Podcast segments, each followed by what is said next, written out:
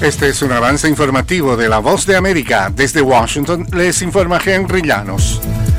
El presidente Joe Biden recibió en la Casa Blanca a cuatro principales líderes del Congreso para discutir alternativas que eviten un cierre del gobierno. Nos informa Héctor Contreras. A medida que se acerca la fecha límite, la presión para encontrar un acuerdo que evite el cierre de algunas agencias del gobierno de los Estados Unidos aumenta. Para discutir este importante tema, el presidente Joe Biden invitó a la Casa Blanca a los cuatro principales líderes del Congreso para un encuentro de alto nivel que además sirvió para hablar del futuro de un paquete de seguridad nacional de 95 mil millones de dólares, con el que se pretende reforzar la ayuda a Ucrania, Israel y el Indo-Pacífico. Héctor Contreras, Voz de América, Washington. Laken Riley era una estudiante de enfermería de 22 años que había salido a correr por la mañana en la Universidad de Georgia cuando un desconocido la arrastró hasta una zona apartada y la mató, según autoridades. El suceso causó conmoción en el campus mientras la policía buscaba a un sospechoso. La detención de un venezolano que entró ilegalmente en Estados Unidos y al que se le permitió que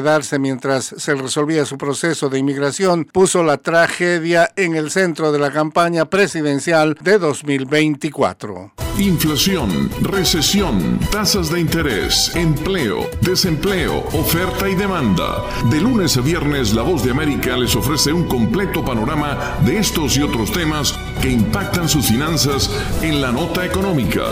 Si le interesa la economía mundial, este segmento es para usted. La Nota Económica, todas las tardes en las plataformas de radio y web de La Voz de América. Les invita Leonardo Bonet.